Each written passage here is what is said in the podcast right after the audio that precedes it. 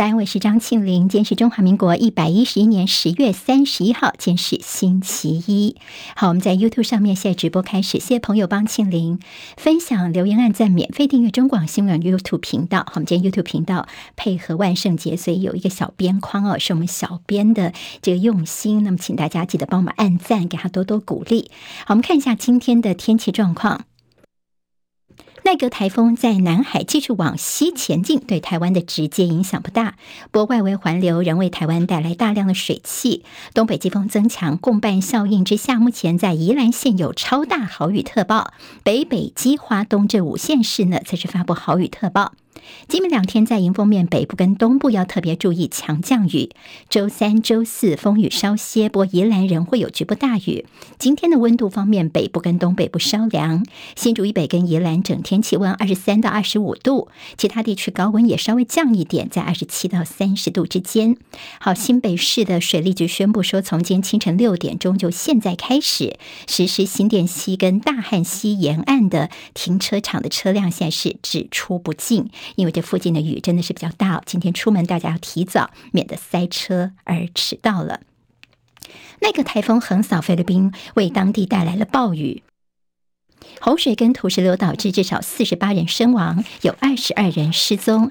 在菲律宾南部山区传出有一百多户的房子遭到掩埋的消息。好在印度西部的一座百年吊桥昨天突然断落，印度当地媒体报道说，落水的人数超过五百个人。政府官员说，至少已经有八十一人死亡，三十人受伤。这座吊桥呢，历经了半年的整修，其上礼拜才刚刚重新开放，在桥上挤了五百多人呢，那么造成了桥的断裂。南韩首尔梨泰院的踩踏事件，目前的死亡人数是一百五十四人。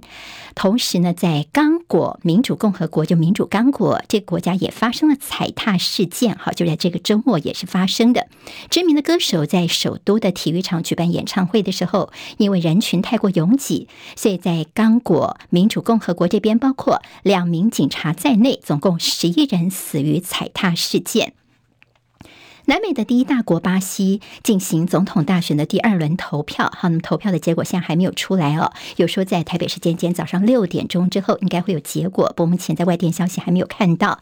这次是由极右派的现任总统波索纳洛跟左派劲敌前总统鲁拉的再次大对决。在选前的最后民调呢，其实呃这伯仲之间哦，有说是鲁拉是领先的，那么有说是波索纳洛来领先，所以。最后鹿死谁手，要等到开票结果才能够知道。乌俄冲突方面，俄罗斯国防部宣布，在乌克兰以无人机攻击俄罗斯驻克里米亚的船只，所以俄罗斯宣布暂停参与由联合国居中协调的乌克兰的谷物出口协议。好，黑海港口是乌克兰出口谷物的重要的港口，这个影响非常的大。对台湾的影响，我们农委会则是说呢，因为这供应链的连锁反应，使得国际的原物料价格又会再波动了，这饲料恐怕是难以降价。好，接下来我们进行十分钟早报新闻，用十分钟时间快速了解台湾今天的日报重点。今天报纸翻开来，满满的都是在礼拜六晚上十点钟之后，南韩首尔的梨泰院这万圣节周末的这个惨案，死亡人数现在已经增加到了一百五十四人了。这踩踏事件的外籍人士方面呢，大概也有二十多人了。好，那么这走四十四个国家二十六名外籍人士，那么也是呃死亡的。这次在这。伤者、死伤者当中没有台湾人，不死者当中有四名大陆人士。因为首尔呢，梨泰院他们是睽违三年在解封之后，所以这次的万圣节的庆祝活动呢，那么涌进了非常多人，有说大概有十万人了。那么因为这其实不算是有什么主办单位，就是各地在当地有异国呃风情的这些店家的一些万圣节的活动。所以呢，有很多的外国人跟这个首尔呢，他们自己的观光客呢，都涌到了当地去。那么这样的一个踩踏事件是发生在捷运站附近的一个小的巷弄，大概只有四公尺，好挤了非常多人。那么最后的一个踩踏，那么有说这尸体堆了大概有两层楼这么高哦。好，那么简直就像是一个坟场一样。嗯，其实，在这样的一个情形之下，还有说，南韩现在虽然说死亡人数是一百五十四人，但是还有通报三千多人失踪。好，其实三千多人失踪，主要就是因为他也许人在医院，也许他手机掉了，或者是在别的地方来，呃，没有在这个当地哦。但是呢，这样的通报事件也让这家属们在找自己的家人都非常的心急哦。好，那么是不是因为在别的地方联络不上呢？所以你会看到有大概三千。千多人现在失踪这样的一个呃要联络的数字，南韩总统尹锡悦宣布呢，南韩现在是政府机关降半旗，进入了国商旗。另外看到了包括我们台湾在内啊，还有美中等很多国际领袖也对于这次梨泰院的踩踏事件表示哀悼之意。好，那么这么呃多的这个死亡人数当中，还发现女性死者大概是男性的两倍左右，主要是因为呢人潮太多，女性又比较娇小，所以她们没有办法抵抗这么大的一个压力，所以女性的死伤是明显高于男性的。那么为什么会发生这样的一个踩踏？但人最多是一个原因哦。因为昨天还一度传出说有什么名人出现在这儿，所以造成大家想看那么这样的一个挤踏哦。另外还有说争抢附近店家的毒糖果，所谓的毒糖果就是说有。毒品的糖果，但是警方则说他们其实并没有接获相关的通报。好，那么昨天我们看看礼拜六的晚上人有多少？给直播的朋友看一下，这是中时头版的照片哦，人密密麻麻的。但后来在网络上面有很多现场的影片流出来，那么还有这个当事的这个网红在做直播啊，看到有人的是被挤的，简直大声的哭喊。那么甚至有些人说呢，他虽然幸运的逃生了，但是旁边就有人就在他的旁边慢慢的没了气息。就当着他的面这么死掉了。死亡的原因呢？说主要是窒息，当然还有一些这样的一个挤压的关系哦，所以他们没有办法呼吸，心脏的停跳。好，那么还有说这内出血也是一些原因哦。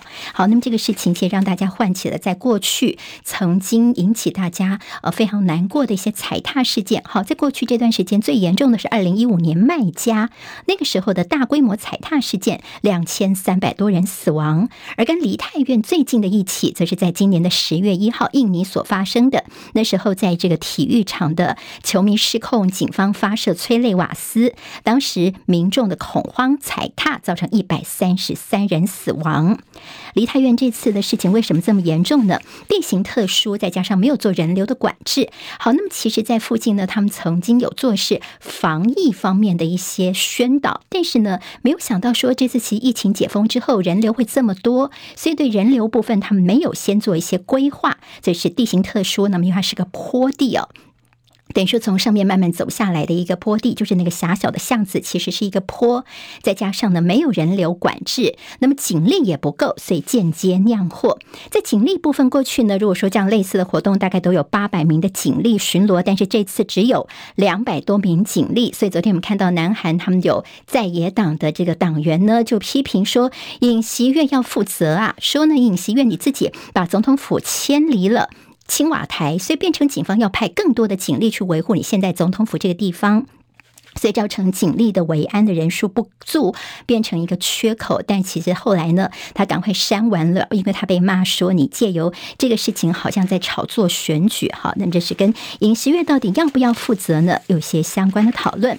在台湾的讨论当然包括了说你怎么样来避免这样的一个事情。像专家告诉大家，如果你一群人的话呢，你最好就是手勾着手，大家变成是嗯彼此能够紧紧的变成彼此的一个力量。另外，如果你是落单的话呢，你就凶手在。在胸前交叉，那么左手呢要护拳，握拳护住你自己的心肺。但最主要是人这么多，大家到相参加相关活动的话，真的也是要特别的留意。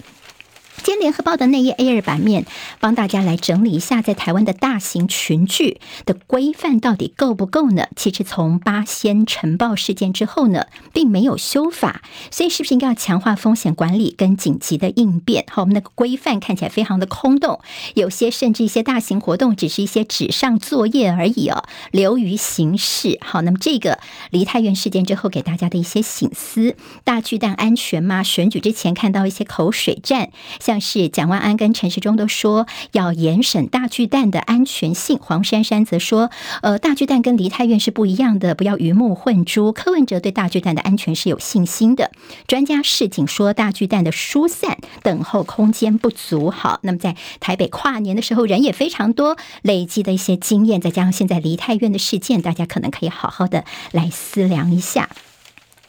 现在联合报的社论是提到了故宫，好，这故宫的问题呢，就是还在记得吗？在上礼拜五的时候，震惊大家的是，原来我们在短短的这十五个月内摔碎了三件国宝这样的一个瓷器哦。好，那么这事情呢，今天联合报用社论来批评，说这个摔破的比例比一般餐厅打破碗的几率还要高。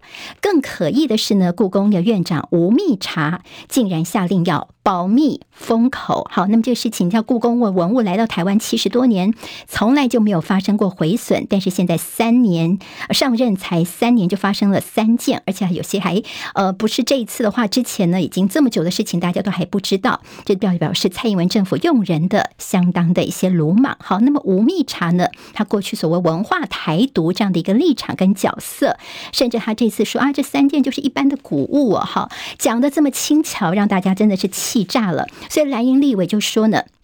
希望能够冻结故宫的预算。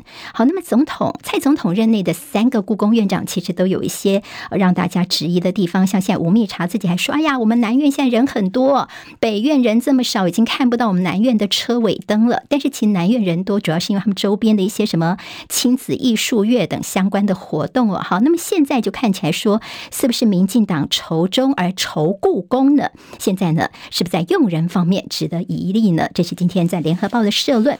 黑白集是说礼貌一点很难吗？好，我们知道团团哦，大猫熊团团最近在呃身体不好，那么有点病危的消息传出来。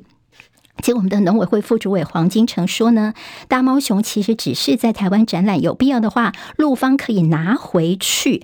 好，冷冰冰的谈话让大家非常的反感呢、所以呢，柯文哲还说啊，这个你看对岸是嫁出来的媳妇快挂掉了，所以想要来看一看。所以今天联合报也批评说，哇，这两位官员，你们礼貌一点很难吗？讲话讲得让人觉得听起来相当的刺耳啊。好，今天在联合报的头版当中，还看到是富州呃富士康郑州厂的大批员工的徒步返乡。好，那么在十月中旬时候曾经说富士康郑州厂大批员工染疫，不过红海那时候是跳出来驳斥。那么这两天为什么这个新闻被做大呢？因为陆陆续续就有一些说这个呃员工呢，富士康的员工发文说他们厂里面的确诊者越来越多了，所以呢，因为物资又缺乏，还有一些感染者被封，没有食物跟药品，有些人就干脆自己徒步。不离开富士康郑州厂，所谓的大逃亡就发生了。有的人是走了上百里路，最长走了四天，甚至在沿路旁边呢，还有人会放一些什么热心的人放水啦、点心给这些富士康的孩子，走路回家的时候可以补给。好，这事情因为越来越多的一些影片流传出来之后呢，昨天郑州方面也证实说，好，的确是有这样的事情，但疫情是可控的，并且说呢，如果有想要回乡的意愿登记，他们也会提供点对点的一些交通的接送，红海昨天也有发表声明，那么强调说相关的产能呢，他们会尽量的降低影响。好，因为富士康郑州园区是苹果 iPhone 的主要的生产基地，所以会不会影响到后续的一些出货？这也是接下来在财经方面要关注的焦点。好，那么其实，在这样的一个呃其他的。大陆的城市，因为现在开始有些富士康的员工呢，他们有些人就是大包小包啊，提着行李回家哦。好，那么今天在联合报的头版的这个照片呢，你就会看得到，那么大家是怎么样子徒步回家的？有人是走了四天的时间。那其实对于其他城市来说，他们现在也要特别留意，就是担心说这些孩子回来之后呢，你要先把他们就有些隔离计划哦。好，从从富士康郑州厂过来的，所以怎么样来把他们好好安置？这是其他大陆城市。是现在所呃苦恼或者要注意的事情。中国时报现在头版有我们的确诊的隔离天数可能要缩会缩减了。好，我们看到了庄仁祥发言人昨天告诉大家说，这个礼拜专家会开会来讨论。也就是呢，确诊者本来是隔离七天，接下来有可能会缩短成五天就好。当然，到底这所谓的选举泡泡，好，施文仪这是前疾管局长说，你应该让这确诊者有投票的权利，搞一些什么选举泡泡。昨天看到了卫福部长薛瑞元则说，哎呀，我比较没有那么聪明啊，到底选举泡泡要怎么做？不然你施文仪来告诉大家好了。好，我们昨天的死亡人数还是有七十六人，不过指挥中心说，因为死亡是落后指标，它所代表大概是。在之前一两个礼拜前疫情高峰的关系，口罩令什么时候松绑？现在看起来十一月份是有机会。中国时报昨天下午说，这个呃救国团的昨天下午的这走上街头，因为官逼民反的大游行，救国团上街游行，包括了马英九、吕秀莲都有在现场。吕秀莲也特别强调，我们不做乌克兰第二。好，那么美国到今年我们总总共要四百六十枚的脱翼飞弹，四百枚的标枪飞弹，但是美国今年却一枚都没有交货。所以今天在中国时报的新闻透视就说，抗中卖军火，好，抗中是不是卖军火的一个说词呢？美国对台军售现在是一延再延，好，我们要的都拿不到，但是你又一直卖我们武器，用抗中做一个大旗，好，这是今天中时的一个质疑。好，今天看到了在中时的内页北北基桃，昨天国民党的候选人的合体造势，我们给直播朋友看一下。好，昨天呢刚好这几位候选人的号次一一二六哦，好，那么包括了是基隆的谢国梁，桃园的张善政也是一号，新北的侯友谊二号，还有台北市蒋万安六号，他们的一个合体哦，那么一一二六刚好就是选举投票日。韩国瑜昨天首度跟张善政的一个合体，他也夸张善政是诸葛亮。自由时报今天在头版头条是苗栗他们自己做的民调，徐定真，民进党徐定真赢哦，百分之二十四点四，而中东锦号脱党的中东锦是百分之二十一点二六。好，另外看到在台股落后补涨有影，还有就台积电一纳米将落脚在桃园的龙潭。好，这个今天的十分钟早报新闻，我是庆玲，谢谢大家，明天我们再会喽，拜拜。今天台湾各日报最重要的新闻都在这里喽，赶快赶快订阅，给我们五星评价，给庆玲最最实质的鼓励吧，谢谢大家哦。